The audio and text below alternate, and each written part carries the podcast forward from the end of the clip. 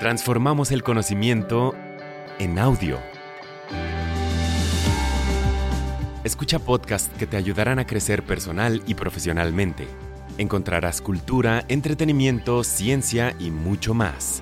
Descarga la app, explora Himalaya Pro y obtén dos meses gratis de shows exclusivos usando el código Himalaya.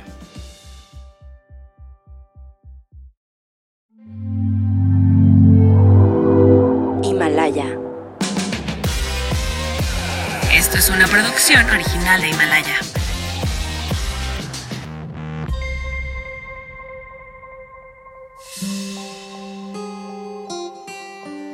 Capítulo 1. No, no es elemental. Llegué a Londres por primera vez en mi vida de noche, mientras una pertinaz llovizna lo cubría todo. Así me la imaginaba y así era, un poco gris, un poco oscura, un poco borrosa a través del cristal empañado del auto que nos conducía a nuestro destino. Vi a lo lejos, entre la bruma, la magnífica Torre de Londres y cruzamos el Támesis y sus lúgubres aguas. No soy fanático de las monarquías y sus múltiples cursis y coloridas parafernalias. Prefiero siempre a la clase obrera. Y en Inglaterra, lugar que pisaba por primera vez, se sucedió la revolución industrial y los primeros aguerridos sindicatos. Sus trabajadores han inspirado en mucho a mi formación social e intelectual. Así que Londres, y sobre todo sus callejuelas oscuras, eran de alguna manera y gracias a mis lecturas territorio conocido, por lo menos en la imaginación. Nos quedamos en un hotel cerca de Hyde Park. En cuanto logramos dejar las maletas en la habitación, nos encasquetamos los impermeables y salimos a reconocer ese nuevo territorio para nuestras vidas. Placitas, jardines cerrados con rejas y candados, y luego me enteré que son privados, estatuas y recordatorios de bronce por todos lados, autos y autobuses rojos de dos pisos pasando por el sentido incorrecto de la vía. Comimos fish and chips en una taberna muy inglesa, o por lo menos eso me parecía, eso pensaba que era una taberna muy inglesa, y nos bebimos una Guinness tibia. El parloteo a nuestro alrededor, con ese acento maravilloso, me tenía ensoñado. En cuanto llegaron los platillos a la mesa, inmediatamente comencé a desconfiar de los talentos culinarios de nuestros anfitriones. Pero eh, no así de su impronta sobre el mundo, antiguo y moderno, particularmente en la literatura. Estar en Inglaterra era estar como en un sueño. La cuna de Shakespeare, de Dickens, de Jane Austen, Virginia Woolf, William Golding, D.H. Lawrence, los Beatles y los Rolling Stones. Algo por fuerza se te tiene que pegar, aunque sean solo sus magníficas palabras. Soñé con el imperio. Y soñé también en que lo único bueno que dejan los imperios y el colonialismo es la comida de los colonizados. No volvería a comer a la inglesa, y sí, India, Thai y China. Había un montón de oferta, tan grande como mi hambre ancestral.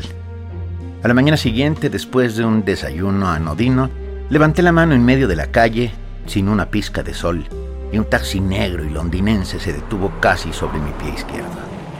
Y recordé inmediatamente a Daniel Day-Lewis, que también es inglés. Con el mejor acento británico que pude, le dije al chofer la dirección a donde quería ir, y el hombre sonrió sardónica y enigmáticamente. No sé si por el lugar o por el acento. 221p Baker Street, dije. La casa de mi queridísimo amigo Sherlock Holmes. Sherlock Holmes. Toda la vida soñé con este momento. A los 12 años, el primer libro que leí por absoluta voluntad propia y con inmenso regocijo fue El sabueso de los Baskerville. Dejado en la mesita de noche de mi habitación por mi padre, que de esto, eh, de hacer que una mente joven e inquieta encontrara razón y cauce, maravilla a través de las letras, era un verdadero crack. E inmediatamente me volví un fanático y redento del grandísimo señor Holmes. Estudié en Escarlata. La primera novela donde aparece el personaje fue la siguiente, la que comienza lo que se ha llamado el canon holmesiano. y que ha capturado la imaginación de tantos y tantas alrededor del mundo durante más de un siglo. Ante la imposibilidad práctica de convertirme en Holmes, y por atraerme poco la figura un poco sosa del Dr. Watson, inmediatamente decidí que sería por lo menos un irregular de Baker Street. Esa tribu de muchachitos de la calle que eran los ojos y los oídos del detective en la penumbra victoriana y llena de secretos, misterios y asesinatos. Comandados por un jovencito torvo llamado Wiggins, estos chicos de la barriada cobraban a Holmes por la información, un chelín por noticias raras de lo que sucedía, pleitos, robos, incendios, muertes en medio de la noche y una Guinea entera por pistas sólidas para esclarecer un crimen. Divagando como estaba, viendo por la ventanilla del auto la niebla que devoraba la ciudad, casi no sentí el freno y me devolvió a la realidad del There we are. Aquí estamos, dicho por el chofer que no paraba de sonreír. Luego supe por qué sonreía tanto el maldito. Caminé unos 50 metros siguiendo la numeración de la calle. 211, 213, 215, 217, 219, 221, 221B de Baker Street, el Shangri-La de los holmesianos. Había un par de personas haciendo cola frente a una puerta de madera y una taquilla adosada a un lado. Por fin podría adentrarme en el maravilloso universo del personaje de Conan Doyle, husmear en su habitación, ver su pipa de espuma de mar, su sobre todo de cuadros escoceses, su violín, la colección de cenizas, los frascos que debían guardar cientos de secretos. Pagué y entré a lo que debería ser un museo, la casa del mayor detective de todos los tiempos. Y en realidad era una pinche tienda de recuerdos. Podía subir a la planta alta pagando un extra, pero yo, desilusionado, preferí seguir teniendo en la memoria mi propia versión del lugar, sin maniquíes.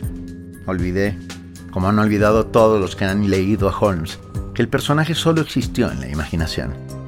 Cientos de cartas anhelantes siguen llegando hasta esta dirección, esperando que Sherlock los ayude a develar cualquier misterio. Supe por qué sonreía el maldito taxista londinense. Caí como vil turista en la trampa. Elemental, mi querido Taibo. Hola. Soy Benito Taibo y esta es la historia detrás de los libros. Bienvenidos. Parte 2. El asombroso señor Conan Doyle.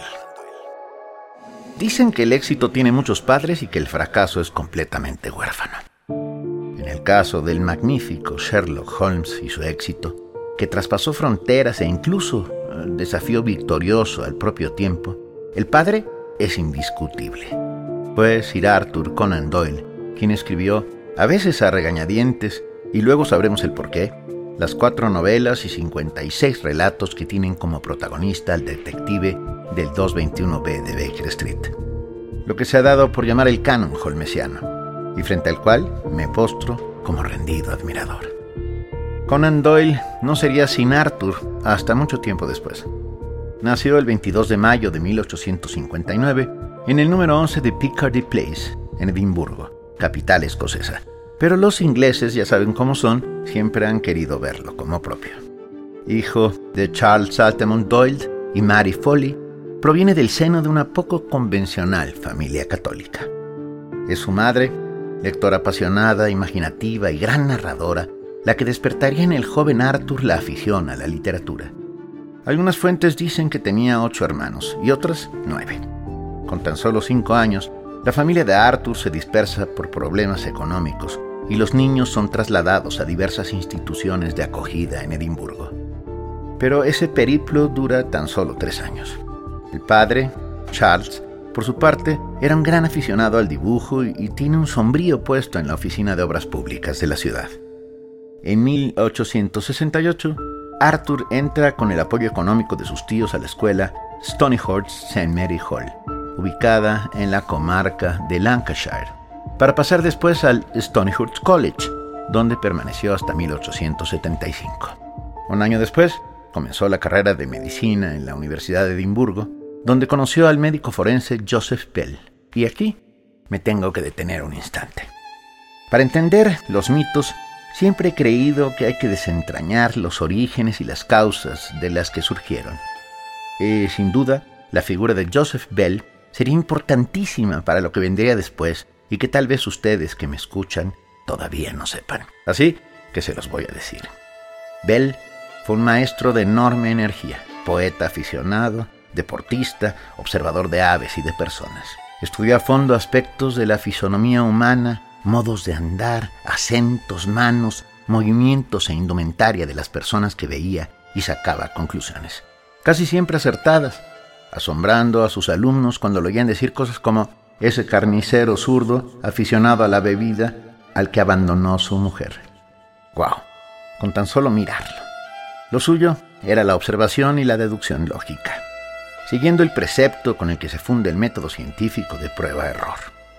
Y animaba a sus alumnos a encontrar en rasgos, cicatrices, manchas de tabaco en la comisura de los labios, sangre en el mandil y otras muchas cosas, conclusiones que determinarían el oficio o la propia vida del observado.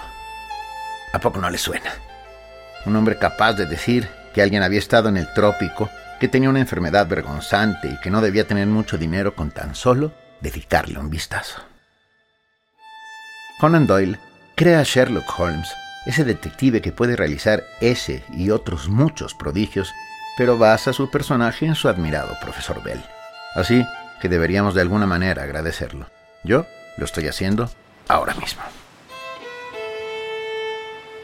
A principios de 1880, se embarca Conan Doyle en un ballenero llamado The Hope para ejercer de médico a bordo y durante seis meses navegaría hacia el Ártico. La aventura sonaba siempre en su cabeza, pero también la viviría en carne propia. Un año después haría lo mismo, pero hacia África Occidental en el SS Mayumba. A los 26 años termina el doctorado. Durante su carrera tuvo amistad con los escritores, también escoceses, J.M. Barrie, creador de Peter Pan, y Robert Louis Stevenson, autor, entre otras muchas, de la mítica Isla del Tesoro. ¿Qué hubiera dado yo por poder sentarme en una mesa con esos tres una tarde fría y escocesa, tan solo para quedarme quieto a su lado y oírlos brillar y brillar? Conan Doyle, por la influencia de su madre, nunca paró de leer. Siendo un joven estudiante de medicina, se dio tiempo de escribir una historia corta que fue publicada en el Chambers de Edinburgh Journal, antes de que cumpliera 20 años. La tituló El misterio del Valle Sasasa. El virus de la escritura ya se había acomodado en su sangre y, como bien sabemos, es incurable. Abre un consultorio médico en Portsmouth con bastante poco éxito. Es entonces cuando comienza su carrera como escritor, escribiendo entre consulta y consulta, o sea, durante largos periodos de tiempo. Esos giros del destino son los que determinan a los hombres. Si Conan Doyle hubiera triunfado como médico, habríamos perdido a uno de los más emblemáticos escritores del siglo XIX. Y no tendríamos para ayudarnos a resolver misterios a mi adorado Sherlock Holmes. Escribe así, por ejemplo, entre otras, dos aventuras inspiradas en sus viajes marítimos, The Captain of the Pole Star y J. Hackabook, Jepson's Statement. Casado con Louis Hawkins en 1885, comienza a perfilar al personaje que los haría inmortales a los dos. Hablo de Sherlock y de Arthur. El que imaginaba tendría nariz aguileña, habría nacido en 1854, de aproximadamente 1,90 de estatura, de profesión detective consultor, experto en química, toca bien el violín, fumaría pipa mientras piensa y resuelve crímenes y misterios. Es Watson, y el compañero el que escribiría sus aventuras, y que describe así el lugar de su encuentro, el mítico 221B de Baker Street. Era una habitación de elevado techo, llena toda de frascos que se alineaban a lo largo de las paredes o yacían desperdigados por el suelo. Aquí y allá aparecían unas mesas bajas y anchas, erizadas de retortas, tubos de ensayo y pequeñas lámparas Bunsen con su azul y ondulante lengua de fuego. En la habitación hacía guardia un solitario estudiante que, absorto en su trabajo, se inclinaba sobre una mesa apartada. Ya lo tengo, ya lo tengo. Doctor Watson, el señor Sherlock Holmes, anunció Stanford a modo de presentación. Encantado, dijo cordialmente, mientras me estrechaba la mano con una fuerza que su aspecto casi desmentía. Por lo que veo, ha estado usted en tierras afganas. Esas líneas aparecen en las primeras páginas de Estudio en Escarlata. la primera novela de la saga de Holmes, editada en la revista Bethon Christmas Annual de noviembre de 1887, con ilustraciones de David Henry Friston. Nace así una leyenda. Parte 3. Holmes. Siempre Holmes. Holmes y Watson jamás se hablan de tú, no son amigos, si acaso colegas. Hay cierta familiaridad en llamarse por el apellido, pero no confianza ciega, nunca por el nombre de pila, pero tampoco sobreponiendo el muy ridículo señor entre dos que viven bajo el mismo techo. Así, aventura tras aventura, peligro tras peligro, son Holmes y Watson. Punto. La aparición de Estudio en Escarlata es un suceso. Algunos aventurados, emocionados por la suspicacia, singularidad y destreza de Conan Doyle para escribir, se acercan hasta el 221B de Baker Street tan solo para corroborar que la dirección no existe y se van de ahí con un mohín de desilusión en los labios. Las novelas de detectives son un fenómeno relativamente nuevo en las postrimerías del siglo XIX. El primer relato policial, si quisiéramos datarlo, sería Los crímenes de la calle Morgue, del genial Edgar Allan Poe aparecido en 1844, donde surge en escena un detective que no tiene esa profesión, porque hasta entonces esa profesión era inexistente, Chevalier Auguste Dupin, normalmente conocido como C. Auguste Dupin. Es por llamarlo de alguna manera el ancestro de todos los detectives, privados o no, que vendrán después. Me pongo de pie y aplaudo, ahora mismo. Se caracterizó el personaje de Poe por utilizar la suspicacia y la observación penetrante y deductiva. Podríamos decir que Holmes se parece un poco a él, pero Holmes es inigualable. Lo siento, señor Poe, y mira que te amo. El término detective tiene un origen inglés, pero proviene del latín detectus y este del verbo detegere, quitar la cubierta. El detective es el que va al fondo, el que ve, escarbando lentamente más allá de la apariencia. En la literatura de todos los tiempos, hay frases que inmediatamente se relacionan dentro de nuestra cabeza con el personaje que las dijo, el libro de donde provienen y por supuesto el autor del mismo. Así, si digo ser o no ser, todos sabemos que se trata de Hamlet, del jefe, William Shakespeare. Preferiría no hacerlo. Es proferida una y otra vez por Partibly, el escribiente, del espectacular Herman Melville. Vine a Comala porque me dijeron que acá vivía mi padre. Es dicha por el protagonista de Pedro Páramo de nuestro Juan Rulfo. Elemental, mi querido Watson. Y seguro muchos de ustedes intuyen que fue dicha por mi amigo Holmes. Pero no es así. Nunca lo dijo, ni una sola vez en las cuatro novelas y 56 relatos escritos por Conan Doyle. Fue en el cine, cuando el personaje ya había calado hondo en el público de todo el mundo. La dice el actor Basil Bradburn en la película Las aventuras de Sherlock Holmes de 1939, dirigida por Alfred Werker. Bradburn interpreta magistralmente a Holmes, melancólico, contenido, desgarbado, un poco atormentado. Tiene su porte, su nariz aguileña, sus ojos hundidos. Debo confesar que cada vez que pienso en Holmes veo la cara de Basil Bradburn. Pero el detective de verdad jamás dijo lo de elemental, mi querido Watson. Frase que se quedó para siempre entre nosotros y que se usa cada vez que descubrimos algo obvio o que asombrados encontramos los lentes extraviados puestos sobre nuestra cabeza. Holmes nos enseñó a escarbar dentro de la apariencia, en sacar conclusiones sin precipitación, en ir restando posibilidades una a una hasta que, por más extraña y sin sentido, la última de ellas por más loca que parezca, sea la solución del misterio. O en palabras del propio Conan Doyle, una vez descartado lo imposible, lo que queda, por improbable que parezca, debe ser la verdad. Después de la aparición de la primera novela, el éxito vino en cascada. Se reimprimió una y otra y otra y otra vez. Todos querían más Holmes en sus vidas. Conan Doyle publica tres años después El signo de los cuatro, donde Watson, narrador siempre, vuelve a darnos algunos datos aislados del enigmático Holmes, por los que podemos deducir que no es muy ordenado en la rutina cotidiana, pero sí muy habilidoso disfrazándose. Fuma en pipa, le gustan las galletas, toca el violín con maestría, un Stradivarius, por cierto, a menudo a horas poco adecuadas de la noche y de manera un tanto frenética.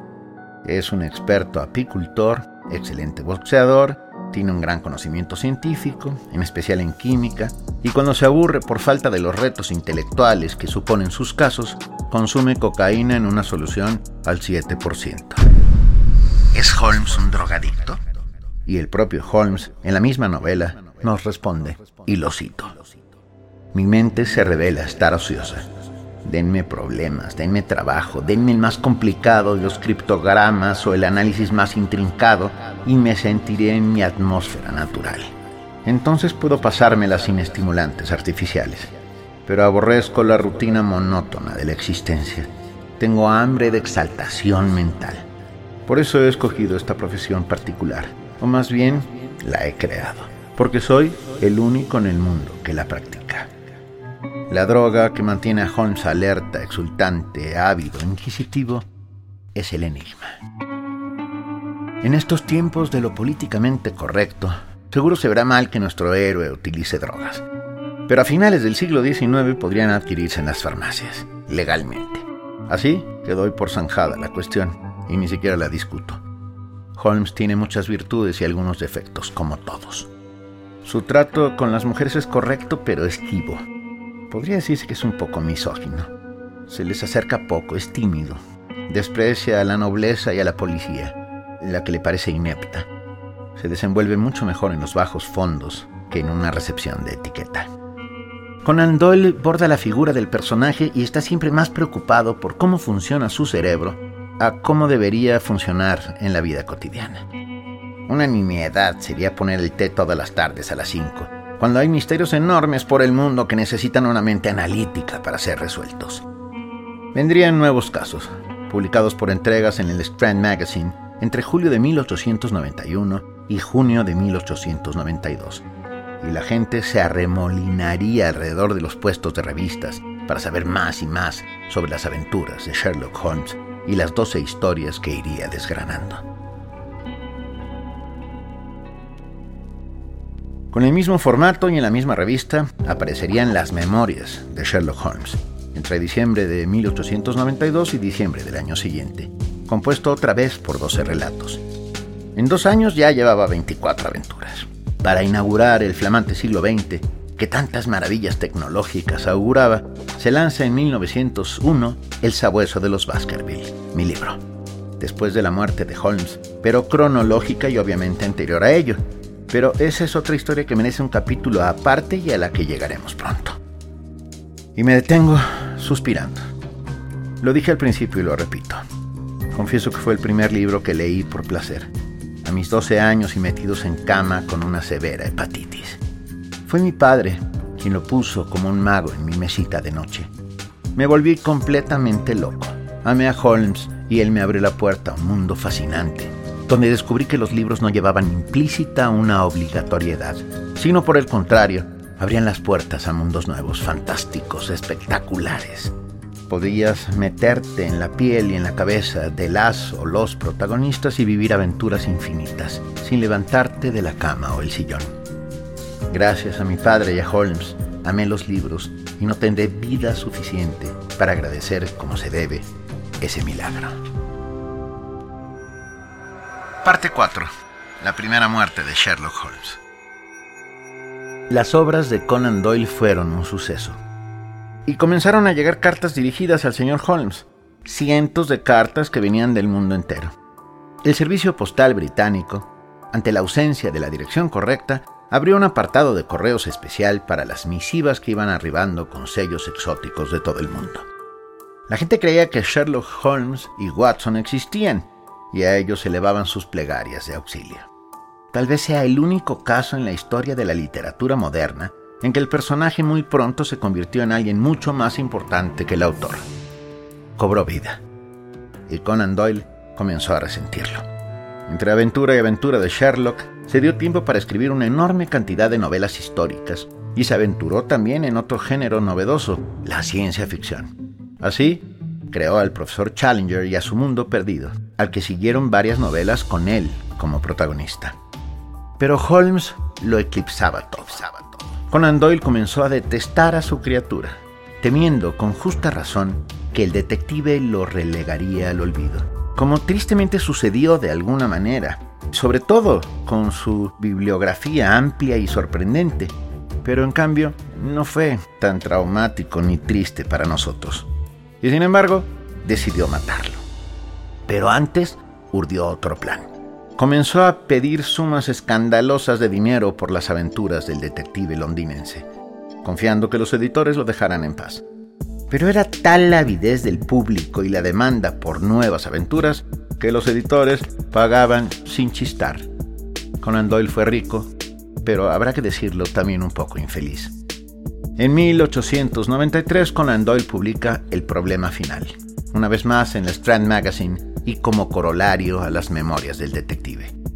Allí aparece la némesis de Holmes, su enemigo mortal, el profesor James Moriarty, al que el detective llamó el Napoleón del crimen. Estaba preparando el gran final. Holmes describe así a su enemigo. Es un hombre de buen nacimiento y excelente educación, dotado por la naturaleza con una fenomenal habilidad matemática. A la edad de 21 años escribió un tratado sobre el teorema del binomio que ha tenido éxito en Europa. En virtud de ello ganó la cátedra en matemáticas en una de nuestras universidades más pequeñas y tenía todos los aspectos de una carrera más brillante delante de él pero el hombre tenía tendencias hereditarias de la clase más diabólica. Una cepa criminal corría en su sangre, lo cual, en lugar de ser modificado, fue aumentado y lo hizo infinitamente más peligroso por sus extraordinarios poderes mentales. Oscuros rumores se reunieron alrededor de él en la ciudad universitaria y finalmente se vio obligado a renunciar a su cátedra y venir a Londres. Muchos piensan que Moriarty es el alter ego de Holmes, Dos mentes brillantes que están en posiciones contrarias debatiéndose entre el bien y el mal. Sin miramientos, Conan Doyle los lanza a los dos por las impetuosas cataratas de Reichenbach, en Austria, pensando que por fin se habría librado de ese que lo eclipsaba constantemente. Y el escándalo fue mayúsculo. Paraban a Conan Doyle en la calle para insultarlo. Le lanzaban piedras a su casa, hacían auténticos motines en las puertas de sus editores exigiendo que resucitara, de la manera que fuera, al detective. Dicen que incluso el primer ministro británico se entrevistó alguna vez con Conan Doyle para pedirle a nombre del imperio que Holmes volviera a las andadas. Pero es tan solo un rumor, un bello rumor. En cambio, el imperio lo recompensó con el título de caballero en 1903.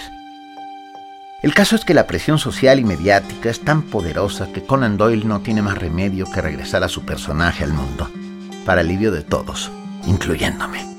Pero pasaron largos años de resistencia, donde el autor siguió escribiendo vehementemente de todo excepto de Holmes, hasta que vuelve, metiéndolo en problemas cada vez más complejos, hasta 1927, en que francamente harto lo jubila discretamente. Así, el mayor detective de todos los tiempos se retira al campo, a olvidar el crimen, cuidar abejas. Pero no hay forma de olvidarlo. Recuerdo palabras suyas que me acompañan para siempre. ¿Cómo? Nunca adivino. Se trata de un hábito destructivo que choca con la lógica del profesional. O esta otra maravillosa. Como regla general, cuanto más extravagante es una cosa, menos misteriosa suele resultar. Conan Doyle ese ser curioso como era se dedicó a una de las aficiones que lo habían acompañado durante larga parte de su vida, el espiritismo. En 1907 se había casado, muerta su primera esposa, con la medium Jan Elizabeth Lake, con la que tendría dos hijos. La creencia del escritor escocés en todos estos temas llegó a tal punto que dedicó gran parte de sus últimos años en intentar establecer un vínculo con el más allá, aparentemente sin lograrlo. Muere el 7 de julio de 1930 con 71 años de edad de un ataque al corazón en Crowborough, East Sussex, Inglaterra. Una estatua suya se encuentra en esa localidad, donde residió durante 23 años. Pero hay por lo menos tres estatuas de Sherlock Holmes en Inglaterra, y han hablado del detective muy elogiosamente, desde Jorge Luis Borges a Stephen King. La Real Academia de Química Inglesa lo nombró socio honorífico en 2002, a Holmes, no a Doyle. Así, Holmes se convirtió en el primer personaje del mundo de la ficción que recibe semejante honor, normalmente reservado a premios Nobel o prestigiados maestros. El secretario general de la Real Academia de Química, David Giachardi, explicó que se trató de un reconocimiento al importante papel desempeñado por el detective por utilizar la química en la investigación criminológica. Películas, obras de teatro, adaptaciones, secuelas, precuelas y una enorme cantidad de memorabilia alrededor del mundo nos recuerda su ingenio para siempre. Los héroes no mueren nunca, y menos si han sido escritos por Sir Arthur Conan Doyle, aunque su personaje casi lo borra de la historia.